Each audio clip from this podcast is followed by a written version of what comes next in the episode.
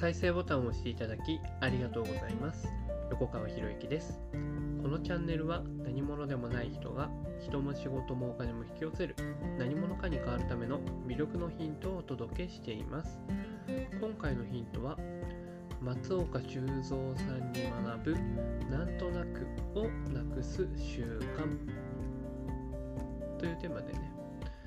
まあ、今月刊父のですね7月号2022年7月号を読んでいて、まあ、その中のね連載に、まあ、20代はどう生きるのかっていうね、まあ、そういう連載があってそこにね松岡修造さんが20代へのアドバイスを書かれています。まあ、書かれてるのかなインタビューに答えたのをまとめてるんだろうけど。で、その中でですね、自分の心の声を聞く練習について語っているんですよね。なんで心の声を聞くことを、まあ、松岡さんがね、意識されたかというと、これは心の強さ、そして精神力を養うためっていうんですよ。まあ、松岡さんもね、いろんな選手をね、インタビューしたりとか、いろんな若手の選手に関わったりとかしてるわけですけれども、そうしたね、世界で活躍している若手選手を見ていると、当時のプレイヤーだった自分がね、どれだけ甘い人間だったかということを思い知らされたっていうんですよ。例えば、怪我をした時にね、怪我の痛さのレベルを10段階で捉えたとしたら、ね、10段階あったとしたら2から3のレベルでもう10だと捉えてしまうくらい弱かったっていうんですよね。だからね、いつもとなんか違和感があるっていうね、まあ、完璧主義なところもあって違和感があるってその違和感がに対してすごい敏感になりすぎてしまっていてその痛みを自分でどんどんどんどん増大させていたっていうんですよね。今から振り返ると、ね、自分のモチベーションをもっとうまく維持できていれば体のケアにもっとね気を配ること、できることたくさんあったはずだっていうんですよねでそうしたねその心の声ですよね2から3ね、えー、2から3の段階なのにかかわらず10だと捉えてしまっていた。でもそれが自分の心の声っていうものが正確に分かっていたら今はまだ2から3なんだからもっともっと頑張れたよね。っていう、まあ、そういう後悔から、まあ、心の声を聞くっていうね、まあ、そういう練習をされたっていうんですよね。でその自分の心の声を聞き取るためにやっていた、まあ、なんとなくをなくすための習慣っていうのが2つあるっていうんですよ。で1つ目は1日30分の瞑想を取り入れたそうですよ。1日30分の瞑想。30分瞑想って相当すごいなと思うんですよね。瞑想、まあ、やられてる方はわかるかなと思うんですけど、1分ずっと目を閉じてるだけでも相当長く時間感じると思うんですよ。でそれを30分やるわけですよね。で、当然ですけど、瞑想してる間って何も考えないようにするわけですよね。まあ、考えないようにするのを考えてるって言っちゃうともう何にもならないんだけど まあ、いろんなあの言葉が頭の中で渦巻いてくるわけですよね。もう目開けたらいいんじゃないの？そんなに頑張っても意味ないよね？とかね。で、そういうね、あの、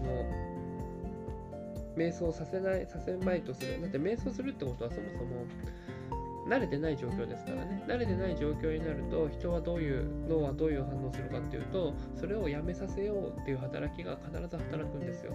これは僕は現状維持メカニズムだってよく言ってますけどね。だ現状維持メカニズムが出してくる声と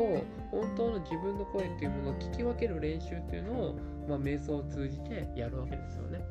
ちなみに僕は瞑想しないですけどねあの礼あの礼をするんでね礼をした方が早いんで、瞑想と同じ状態になれるから、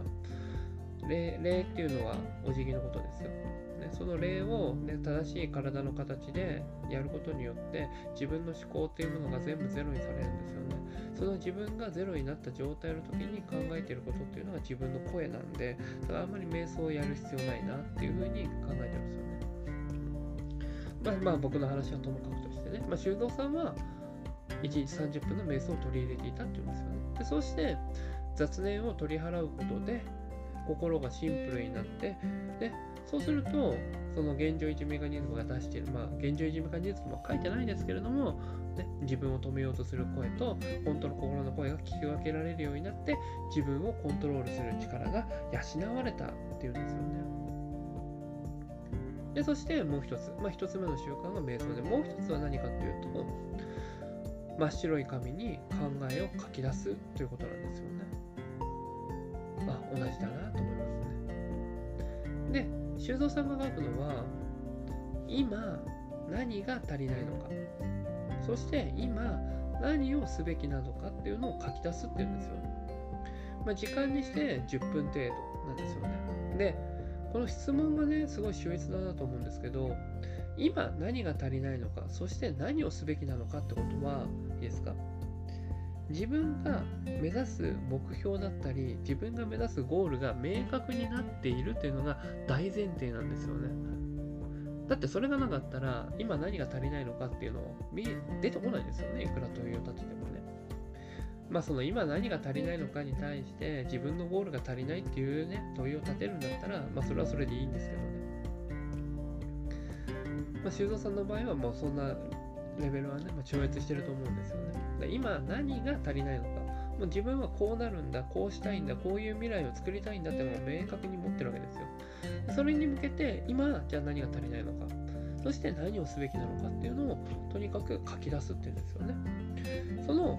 心の声、まあ頭の中に浮かんでる声ですよね。頭の中に浮かんでいる言葉というものを言葉として書き出すことによって思考力もつくし、決断力もつくし、発想力も磨かれるし、で、それがなんとなくというね、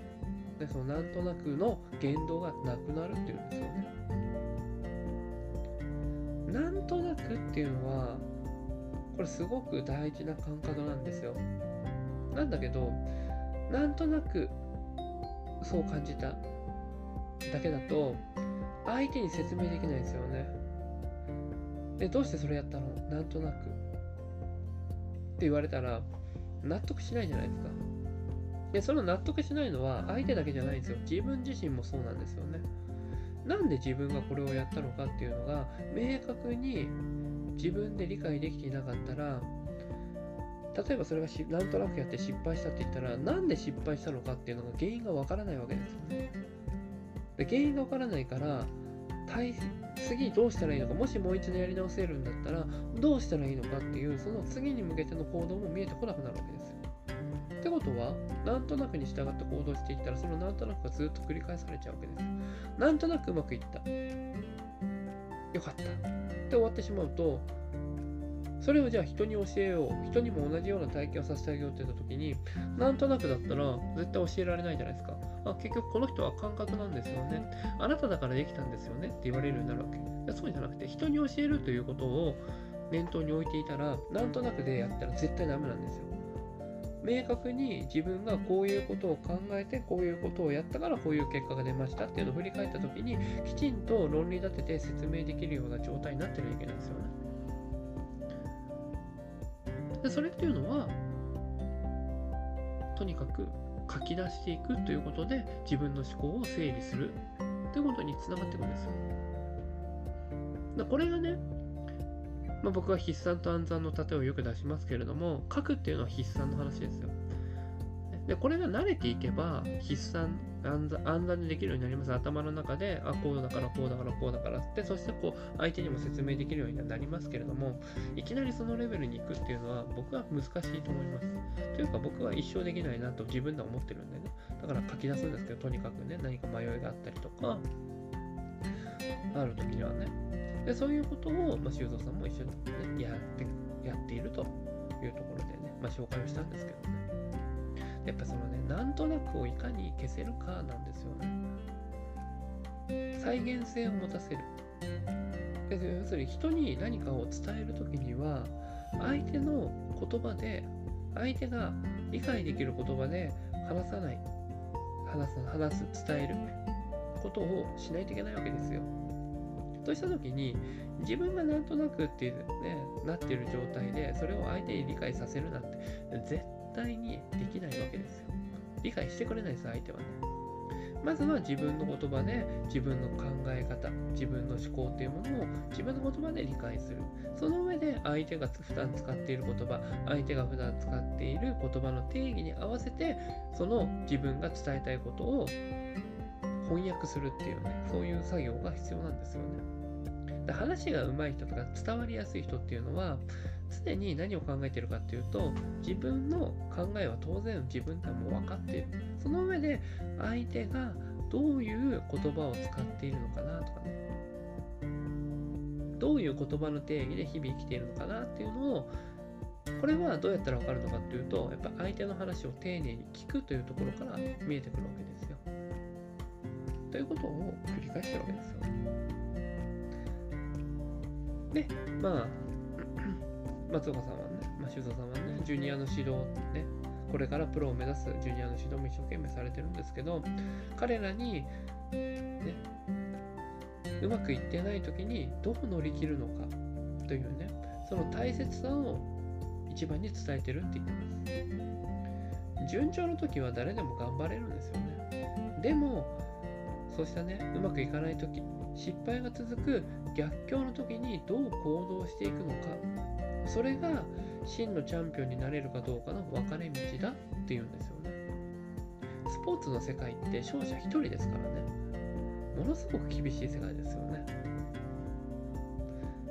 とすると、ね、その厳しい中を勝ち残っていくためには、やっぱりどれだけ自分の考えを明確にしてどれだけ多くの失敗をしてどれだけその失敗経験を乗り越えたかっていうそのメンタルの力精神力心の声を聞く力っていうのが絶対に求められるよねっていう。で失敗の経験こそが人生の糧になり後に成功へとつながっていくっていう。で松岡さんはね最後にね自信についてこう語っています。自分の強さだけではなく弱さを受け入れられるようになればそれは必ず自信につながるんだよと。じゃあ自信を作るためにはどうしたらいいのか。自分と対話して自分を信じて失敗を力を変え失敗を力に変えていく経験を積み重ねることが自信につながりますよね。っていうことなんですよね。いや素晴らしい話だな。やっぱり世界の第一線級で活躍されてそして第一線級の人たちを育てているそして世界の第一線級の他のスポーツの方々とかもね接しられていての経験だからものすごく重い言葉だなと思うしやっぱりこういう話を聞くことによってやっぱ自分自身の取り組み方は本当にね僕自身のね取り組み方って本当に今のままでいいのかなっていうのをすごく考えさせられたお話なので紹介をさせていただきました。